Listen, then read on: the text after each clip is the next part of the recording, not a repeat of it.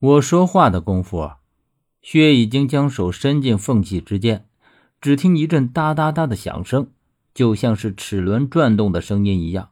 然后，一个六棱面的格子棺头盖子就被薛给取了下来。他将六棱面盖子挪到一旁，我伸手望进去，果不其然，里面的确是用来养太岁的。只见里面的尸体蜷缩着，大概是格子棺太小的缘故。可是尸身虽然蜷缩着，却也未见半点腐烂，而且他的样子十分怪异。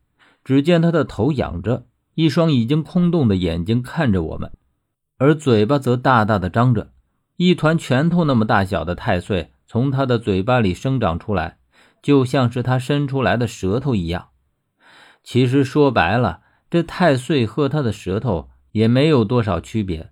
这般情景。我以前在墓里见过，很多王公贵族就曾用这种方式来养太岁。太岁珍惜，而且用活人养出来的更是极品，药效远不是普通太岁可比的。总之，太岁有延年益寿的功效，更是被各种权贵王族奉为神药。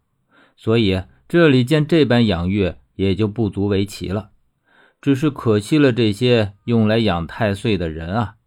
可这眼前的，只怕早已经不是活人，而是活尸了。既然看到了一口格子棺里的景象，那么其他的棺材里头的情景也就能猜得清清楚楚了。我说道：“这格子棺墓室里该有多少活尸啊？又有多少太岁呢？”薛则二话不说，拿着伞兵刀，一刀下去，就将这个太岁齐根削了下来。只见它的末端连着人舌，果然是从舌头上长出来的。我问道：“这虽然是好东西，但用这个法子催生出来，多少还沾着些邪气，只怕入药也不尽然就能十全十美的好。”薛则冷冷的说道：“世上本没有什么十全十美的东西。”说着，他将太岁收起来，我不禁多看了他一眼。我本以为薛这样的人，世上再珍惜的东西都已经不能打动他了，却想不到他还是不能免俗。薛似乎知道我怎么想，他只说道：“我们不拿了，自然有人会拿走。与其便宜了别人，不如自己收下。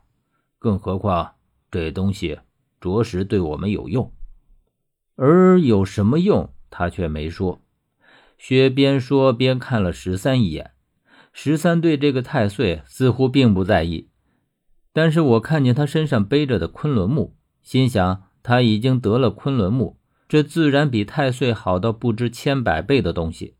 他的心思只怕还一直扑在另一段昆仑木上，又哪会对太岁上心呢？薛将这口格子棺里的太岁取了，于是重新又将六棱盖子盖上。接着又打开一口，可是这一口却不像刚才那样幸运，里面的太岁已经被割去了。不过那也应该是很久以前的事了，因为我看见他的舌头已经再次生长了指甲那么大一块，虽然在生长，但依然能够看出下面被削过的痕迹。薛自言自语说：“哼，被先了一步。”他就这样一口一口的打开寻找。我放眼整个墓室，这里少说有上千口格子棺。薛这是要一口一口都打开看过才肯罢休吗？薛不是贪的人，所以我觉得他的举动有所蹊跷。正想说什么，可是却被十三拉了拉衣角。正好这个时候，薛已经离了我们有四五米开外。他小声和我说：“你还看不出来吗？”薛这是在找别的东西。我也小声的问他：“那他究竟在找什么呀？”十三摇摇头，但是接着又很神秘的说道：“我猜呀，多半和蒋有关。这里面他也应该来过。”蒋，我知道并不是我，也不可能是我。正在我和十三嘀咕的时候。突然听到薛出声了，找到了。我和十三走过去，来到他边上时，只见格子棺里并不见孕育太岁的活尸，而是另一节昆仑木。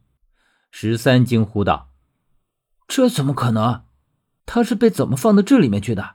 这里面的格子棺明明是没有被打开过的痕迹。”薛将昆仑木取出来，格子棺里也没什么蹊跷之处。可是薛却冷冷的开口道：“这里自然有另一条路与之相连，只是我们都不知道而已。”薛拿了昆仑木，也用衣服包了，做成一个包袱模样，背在背上。我看了一眼十三，却意外的看见十三的眼神毫无避讳的停留在这根昆仑木上。我在他的眼睛里分明看到了浓浓的贪婪。我本惊奇，可是随之再一想，也就释然了。如果十三面色平静，那我就应该暗自捏一把汗，再不敢与他同进退了。